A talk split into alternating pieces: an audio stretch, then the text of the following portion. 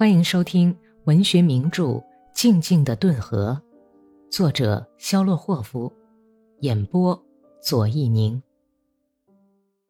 第二百七十九集。格里高利·麦勒霍夫在达达村住了五天，这期间他给自己家和岳母家种了几俄亩地。后来，等到因惦念家业而变得骨瘦如柴、浑身长满虱子的潘太来刚从连队里回到家里，他就开始准备回到仍旧驻扎在切尔河沿岸的自己的部队里去。库季诺夫秘密写信给格里高利，把开始跟希尔多波斯克团团长进行的谈判通知了他，并请他返回驻地统帅他那一师人。这一天，格里高利准备启程去卡尔金斯克。中午时分，动身前，他牵着马到顿河去印，在进到菜园篱笆边的河水边，看见了阿克西尼亚。不知道阿克西尼亚是在故意磨蹭呢，还是格里高利这样觉得。阿克西尼亚懒洋洋地汲着水，好像是在等候格里高利。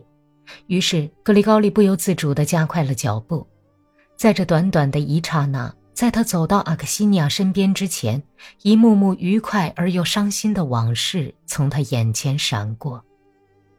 阿克西尼亚听到脚步声，便转过身来，脸上露出惊讶的表情。毫无疑问，那是假装出来的。但是重逢的喜悦和长期的痛苦，却使阿克西尼亚立刻现了原形。他笑得那么可怜，那么不知所措。这跟他那一向高傲的面容是完全不相称的。怜惜和爱恋的感情使格里高利心碎，痛苦的思念和涌来的回忆制服了他。他勒住马，问候说：“你好啊，亲爱的阿克西尼亚。”“你好。”在阿克西尼亚低沉的声调里，包含着极其复杂的感情，又是惊奇，又是亲热，又是痛苦。咱们好久没有说过话了，好久了，我连你的声音都忘记了。太快了，太快了吗？格里高利牵着直往他身上撞的马的龙头，阿克西尼亚低下头，用扁担钩去勾水桶梁，但是怎么也勾不上。他们相对无言地站了片刻，一只野鸭子像被弓弦弹出似的，嗖的一声从他们脑袋顶上掠过。波浪贪婪地舔着浅蓝色的石灰岩石，拍着断崖，浸没了树林的河湾里，白浪翻滚。风从波涛汹涌向下游奔流的顿河上吹来阵阵细小的雨点和淡淡的河水气味儿。格里高利把目光从阿克西尼亚的脸上移到顿河上。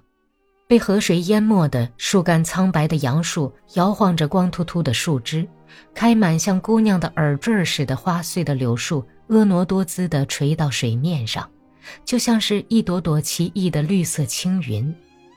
格里高利声调里略带遗憾和伤感地问道：“怎么？难道咱们真没有什么话可说了吗？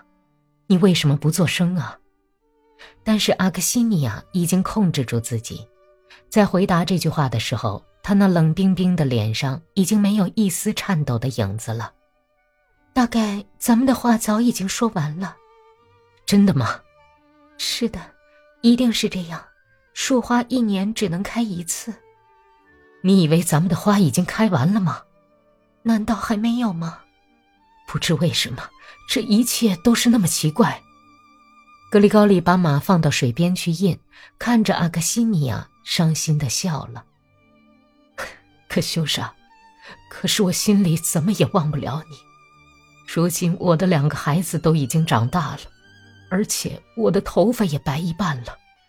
一道深沟把咱们隔开了多少年？可是我一直在想念你，做梦也见到你。到现在我还是爱你。有时候我一想起你来，就会想到咱们在利斯特尼斯基庄园里生活的情景。咱们是那样相亲相爱，一想起这些，有时候就会想起我的全部生活。一瞧，我的生活就像一只翻过来的空口袋。我也，我也要走了，咱们光顾说话了。阿克西尼亚毅然地挑起水桶，两只被春天的太阳晒黑的手放在压弯的扁担背上，要往岸坡上走了，但是突然扭过脸来，朝着格里高利，脸颊上浮出淡淡的青春的红晕。格里高利，要知道，咱们的恋爱就是从这里，在这个码头边开始的呀，还记得吗？那一天，家家都送哥萨克到野营去。他笑着开口说，坚定起来的语调里充满了喜悦。我都记得。格里高利把马牵进院子，拴在马槽上。为了送格里高利上路，潘太来早晨起来没去耕地。他从板棚下走出来，问道：“怎么，很快就动身吗？要给马上点料吗？”动身到哪儿去啊？格里高利心不在焉地瞥了父亲一眼。嘿，真有你的，回卡尔金去啊！我今儿个不走了。这是怎么回事儿？呃，是这么回事，我改变了主意。格里高利舔了舔由于心火太旺而干裂开的嘴唇，看了看天，起黑云了，大概要下雨。我有什么必要去淋得浑身精湿呢？嗯，是没必要。老头子同意说。但是他并不相信格里高利的话，因为在几分钟前，他从牲口棚里看见格里高利和阿克西尼亚在码头上说话。老头子担心的想：“他们又勾搭上了，好像又跟娜塔莉亚闹别扭了。哎呀，你这个混蛋格丽什卡，这条哑狗畜生像他妈的谁呀？莫非是像我？”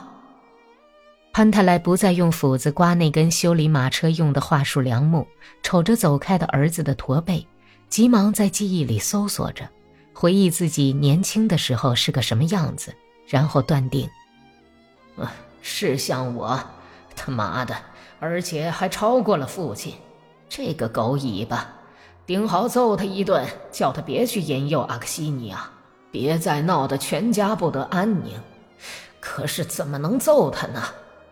如果是从前，潘太来看到格里高利和阿克西尼亚俩人远远地避开人说私话，一定会不假思索地随手抓起什么东西，照着格里高利的脊背打去。但是这回却不知所措了，什么话也没说，甚至脸上的神色都没露出一点儿，已经猜出格里高利忽然延期出发的真正原因。这都是因为格里高利现在已经不是那个野性十足的年轻哥萨克格里什卡了，而是一位师长。虽说没有带肩章，然而却是一位统帅几千人的将军，而且大家都尊称他格里高利潘特莱耶维奇了。他潘特莱普洛科菲耶维奇从前不过是个下士，虽说是自己的亲生儿子，可怎么能举起手来打将军呢？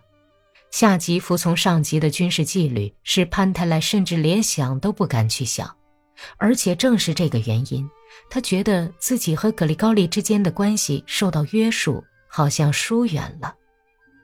这都怪格里高利升得太高了，就连耕地的时候，第三天，格里高利严厉地朝他吆喝道：“喂，你张着嘴等什么？拿梨呀！”潘太来连这也忍下了，什么也没有说。近来，他们好像交换了位置。格里高利把老爸爸吆喝过来，吆喝过去。老爸爸一听到他那沙哑的命令声，就忙乱起来，拖着那条伤腿，一瘸一拐的竭力讨他的欢心。哎呀，雨就把你吓着了，而且根本也不会下雨，刮的是东风，天上就只有那么一片黑云，哪儿来的雨呀？